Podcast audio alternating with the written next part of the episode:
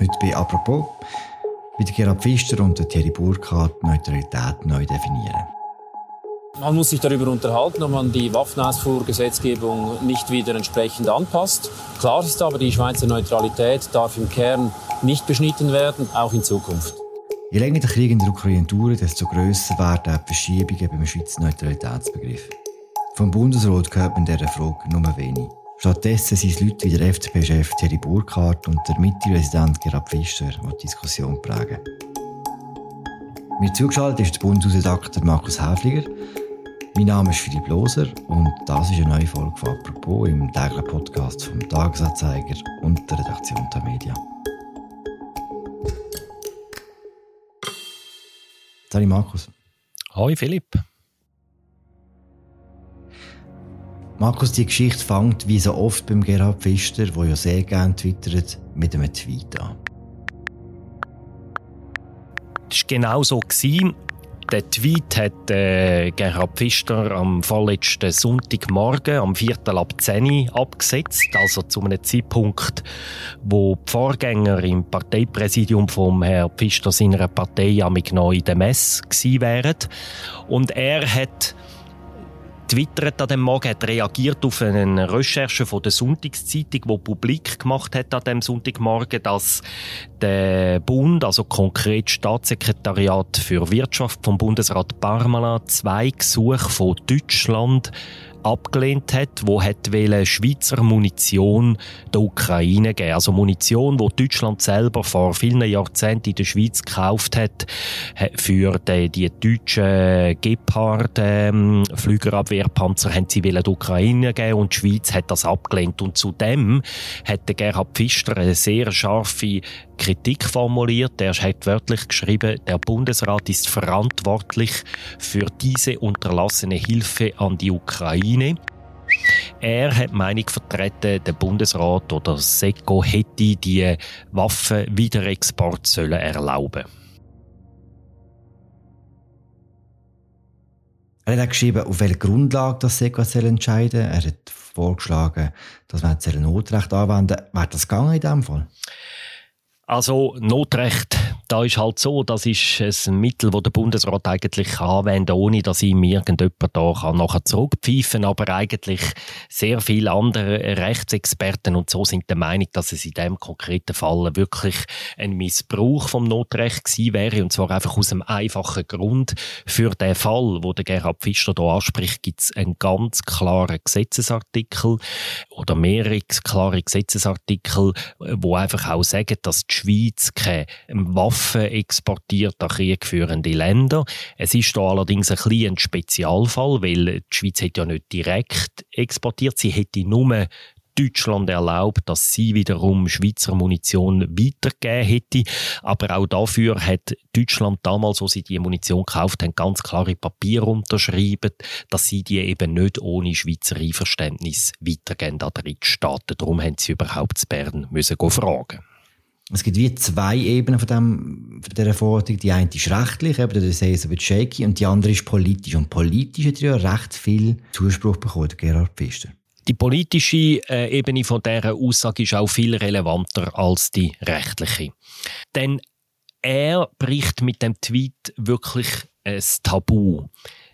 Wir haben ja in den letzten Wochen sehr viel über die Schweizer Neutralität diskutiert schon. Die Sanktionen, die Wirtschaftssanktionen, die der Bundesrat beschlossen hat, haben ja eine riesige Debatte ausgelöst in der Schweiz. Auch im Ausland haben sie grosses Aufsehen erregt. Und jetzt geht wieder Pfister da als erster namhafter Schweizer Politiker einen Schritt weiter und sagt, auch Waffenlieferungen sind für die neutrale Schweiz in diesem Konflikt möglich. Und auch wenn sie dem ersten oder in dem Fall eher nur indirekte Lieferungen wären, schon das ist wirklich ein Tabubruch.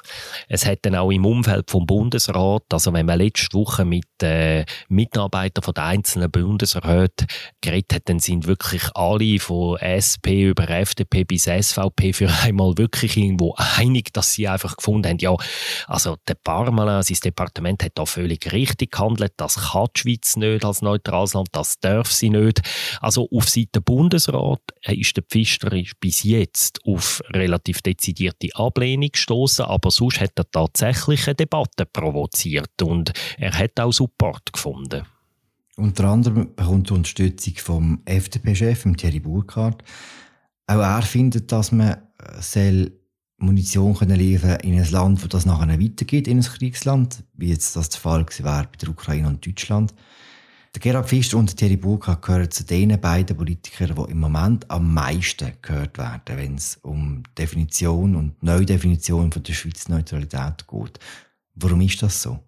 Das ist so, weil beide seit dem Anfang vom Krieg sehr dezidierte Position vertreten, wo sich auch getrauen, sich aus dem Fenster zu lehnen. Also Thierry Burkhardt zum Beispiel ist einer der ersten bürgerlichen Politiker wo am Tag vom Kriegsausbruch gesagt hat, wir müssen jetzt wirklich Sanktionen ergreifen als Schweiz und nicht nur einfach die Umgehung der europäischen Sanktionen verhindern. Der Gerhard Pfister ist in den Wochen darauf mehrfach aufgefallen, wenn er irgendwie am Bundesrat Führungslosigkeit vorgeworfen hat. Beide fallen auf mit Wortmeldungen, mit Tweets, mit Interviewaussagen, wo sie wirklich zeigen, wie stark dass sie geschockt sind durch den krassen Völkerrechtsbruch von Russland, weil sie beide der Meinung sind, das ist nicht mehr Courant auch für die Schweiz kein Courant mehr, auch für die neutrale Schweiz kein Courant mehr. Wir müssen da viel mehr machen, als wir in anderen Konflikten zuvor je gemacht haben. Das würde ich so grob zusammengefasst. Ihre, ihre Position, wo sie eben auch relativ wortstark, sind beide sehr gute Kommunikatoren, auch vertreten haben und wo sie letztlich einfach sehr viel Raum eingenommen haben in der politischen Debatte, weil andere Akteure, gerade, ich würde es mal ein bisschen so sagen, entweder still sind oder politisch in der Rücklage sind. Mhm. Die anderen Akteure schaut man gerade noch an. Was mich zuerst interessiert, ist der Unterschied zum Verhalten von diesen beiden während der Pandemie. Dort ist die Mitte und auch die FDP mit Abstrich sehr staatstragend sehr unterstützend für den Bundesrat. Das ist heute ganz anders, oder? Namentlich beim Gerhard Pfister fällt das auf. Oder? Der Thierry Burkhardt war ja in der Hochphase von der Pandemie noch nicht Parteichef. Gewesen. Der Gerhard Pfister war in der Pandemie extrem regierungstragend. Gewesen. Er hat das selber sogar in Interviews erklärt, indem er gesagt hat, in so einer Krise muss er sich als Parteichef, als Parlamentarier zurückhalten, auch wenn er lange nicht mit allem einverstanden ist, was irgendwie der Alain Berset zum Beispiel gemacht hat. Trotzdem hat er sich zurückgehalten mit dem Argument, wir können die Regierung nicht noch zusätzlich destabilisieren in so einer grossen Krise. Und was hat jetzt geändert? Ist ja auch eine Krise jetzt, oder? Jawohl, wir haben jetzt eine zweite Krise in sehr kurzer Zeit. Und jetzt merkt man schon, jetzt kritisiert der Pfister der Bundesrat viel, viel expliziter als während der Pandemie. Und warum das, das so ist, da müssen wir jetzt ein bisschen spekulieren. Ich glaube, erstens, dass der Gerhard Pfister wirklich tatsächlich erschüttert ist durch das, was passiert, wie so viele von uns auch. Und dass er da wirklich ein fundamentalere Krise, einen fundamentaleren Einschnitt in der Weltgeschichte, auch in der Schweizer Geschichte in dem Sinn sieht, als es die Pandemie dargestellt hat. Ein nachhaltigerer Wandel als die Pandemie. Das, glaube ich, ist einer der Gründe. Und dann ist es vielleicht auch so, ich meine, er ist schon vorher gegenüber namentlich auch dem Außenminister und Bundespräsident Ignacio Cassis auch vorher schon sehr skeptisch gewesen gegenüber seiner Außenpolitik, gegenüber ähm, der Kandidatur für den UNO-Sicherheitsrat, gegenüber seiner Europapolitik. Und für ihn ist, glaube ich, da jetzt das halt schon wie noch, noch, noch mal etwas obendrauf, wo er einfach findet, dass dort der Bundesrat als Ganzes, aber namentlich auch der federführende Bundesrat Ignacio Cassis seinen Job aus dem Sicht von Gerhard Pfister nicht richtig macht. Jetzt haben wir über den Bundesrat geschwätzt. Es gibt aber eben noch andere Akteure, vor allem die Parteien. Wie positionieren sich die denn aktuell so rund um die bürgerliche Mitte herum? Also die größte und die zweitgrößte Partei sind die SVP und die SP und im Moment fällt es einfach aus, dass beide Parteien politisch ziemlich in Rücklage sind. Die SVP hat am Anfang sehr laut äh, kritisiert, dass der Bundesrat die Sanktionen mitträgt. Äh, Christoph Blocher hat dann sofort eine Volksinitiative angekündigt, wo irgendeine so eine sehr äh, rigide Neutralität will in der Bundesverfassung einbetonieren. Er, Christoph Blocher redet von einer integralen Neutralität. Nachdem die Ankündigung so ein gewisses Aufsehen erregt hat, ist aber wie die SVP im Moment in dieser Debatte außen vor, weil mit ihrer Position hat sie im Moment ist sie einfach ganz klar Minderheit. Also alle anderen Parteien sind ganz klar der Meinung, wir müssen die Sanktionen mittragen. Drum, bis das wird sich dann mal wieder ändern, wenn dann die Initiative wirklich kommt. Aber im Moment ist einfach die SVP aus dieser Debatte mehr oder weniger abgemeldet. Die SP und die Grünen haben ein anderes Problem. Sie sind im Moment in einer Rechtfertigungsnot, oder? Sie sehen sich im Moment mit dem Vorwurf konfrontiert, dass sie einfach irgendwie jahrzehntelang irgendwie die Realität nicht gesehen haben, weil sie irgendwie für Abrüstung sind, weil sie die Schweizer Armee faktisch haben abschaffen, klein halten, weil sie gegen fast jede Rüstungsbeschaffung sind und jetzt äh, wird ihnen natürlich von bürgerlicher Seite vorgehalten, dass sie mit ihrem Pazifismus da einfach irgendwie an der Realität vorbei vorbeipolitisiert haben, dass sie die Schuld sagen, dass die Schweizer Armee heute irgendwie nur noch klein und schwach und schlecht ausgerüstet sei und so weiter und so fort. Und im Moment, und dann kommen wir noch dazu, dass die Linke auch interne Meinungsverschiedenheiten hat, oder? Die, es gibt ja einen Flügel von der Linken, der sagt auch, man darf der Ukraine nicht Waffen liefern, also nicht, auch nicht nur die Schweizer, sondern auch andere Länder nicht. Und dann gibt es doch auch einen Flügel, einen starken Flügel, der sagt, ja nein, also ich meine, mindestens selber verteidigen darf sich die Ukraine und dabei dürfen wir ihr auch helfen. Also mit diesen internen Konflikt und, und ihrem Rechtfertigungsdruck, da ist sie einfach auch weitgehend abgemeldet, ein bisschen auch noch ihre Initiative gegen den F-35, wo sie, wo sie auch unter Rechtfertigungsdruck äh, steht, warum dass man in so einer Situation oder Schweizer Armee will verhindern, dass sie neue Flugzeuge kaufen kann. Da sind die beiden Parteien haben das Handicap und das nützen jetzt die beiden doch eben, wie ich gesagt habe, starken Kommunikatoren Pfister und Burkhardt, um eine Art des Vakuum zu füllen mit ihren Ideen. Genau, die Schwäche an der Pol gibt eben den Raum, wo Thierry Burkhardt und Gerhard Pfister reinstoßen. Wie würde denn eine Neutralität aussehen, wenn sie quasi vom Fischer und vom Burkhardt erfunden würde? Also es ist schon sehr bemerkenswert. Also wir haben ja bei unserer Zeitung am Samstag einen Artikel gehabt, wo wir unter dem Titel «Die Burkhardt-Pfister-Doktrin» gestellt haben.